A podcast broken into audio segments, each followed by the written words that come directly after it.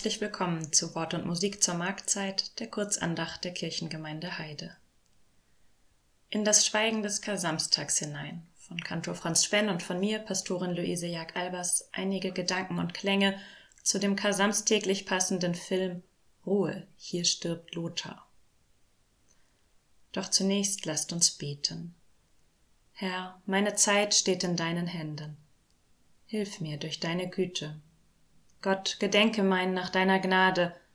Herr, erhöre mich mit deiner treuen Hilfe. Amen. Sein Hund Bosco und die marokkanischen Fliesen, die er verkauft, sind alles, was der 49-jährige Lothar Kellermann am Leben liebt. Mit seiner pessimistisch unfreundlichen Einstellung hat er es sich mit seinen Bekannten und seiner Familie längst verscherzt. Und natürlich muss er es mal wieder sein, der eine besonders aggressive Form von Lymphdrüsenkrebs bekommt. Seinen bevorstehenden Tod scheint er hinzunehmen, so wie er zuvor sein Leben ertragen hat. Er verkauft konsequent und sofort Haus und Firma. Bosco gibt er an ein Tierheim, dem er auch sein ganzes Vermögen vermacht. Er zieht in ein Hospiz. Dort trifft er auf Rosa, und so stellen sich die beiden einander vor. Rosa Brustkrebs mit Knochenmutanten im Endstadium. Lothar Lymphdrüsenkrebs mit Hautmanifestationen auch im Endstadium. Rosa, wollen wir du sagen, Lothar, ist ja nicht für lange. Rosa ist auch der Filmtitel zu verdanken.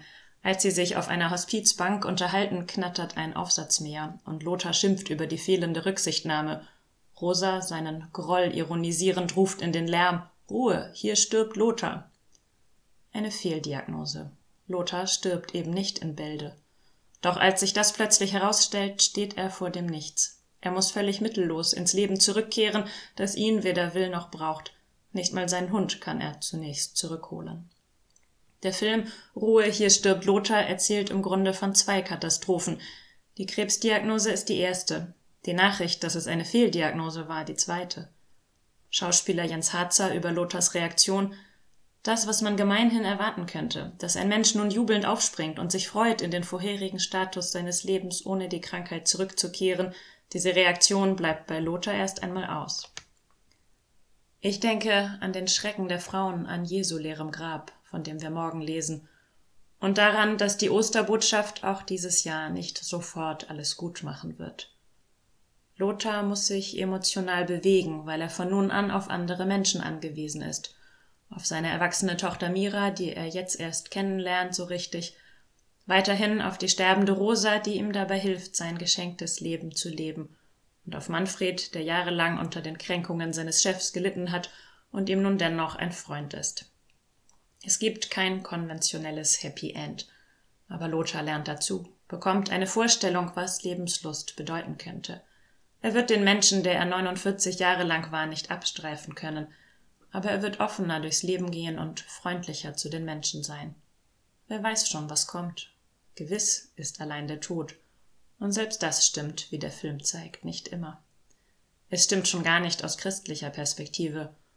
Lothar kommt nicht in Berührung mit dem Osterglauben. Wie willst du denn deine Trauerfeier? wird er nach der ersten Diagnose gefragt. Er sagt, keine Kirche, nichts Religiöses. Es ist vor allem in seiner Leidenschaft für marokkanische Fliesen, mit denen er nach und nach auch die Wand von Rosas Sterbezimmer füllt, das dennoch etwas von dem Schatz aufleuchtet, den wir Gläubigen hegen. Das wichtigste geometrische Muster ist das Spinngewebe Gottes, erläutert Lothar. Es ist ein System von Linien, die acht bis sechzehnstrahlige Sterne bilden. Jede Linie führt aus der Mitte eines Sternes zum Zentrum eines anderen Sternes.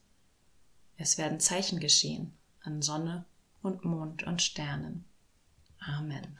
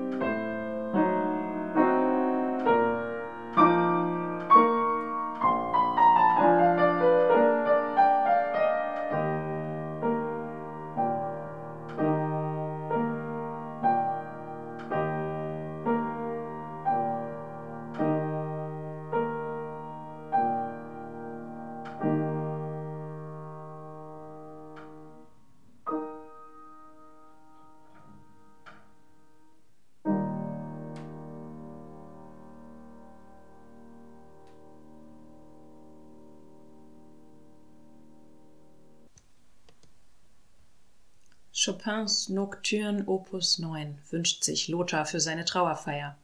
Traurig, findet Manfred. Aber es kommt ja anders. Es kommt auch diese Ostern wieder anders als der Tod. Lasst uns beten, wie Jesus Christus uns gelehrt hat. Vater unser im Himmel, geheiligt werde dein Name. Dein Reich komme, dein Wille geschehe, wie im Himmel, so auf Erden. Unser tägliches Brot gib uns heute und vergib uns unsere Schuld, wie auch wir vergeben unseren Schuldigern. Und führe uns nicht in Versuchung, sondern erlöse uns von dem Bösen, denn dein ist das Reich und die Kraft und die Herrlichkeit in Ewigkeit. Amen. Gott segne dich und behüte dich. Gott lasse sein Angesicht leuchten über dir und sei dir gnädig. Gott erhebe sein Angesicht auf dich und schenke dir seinen Frieden. Amen.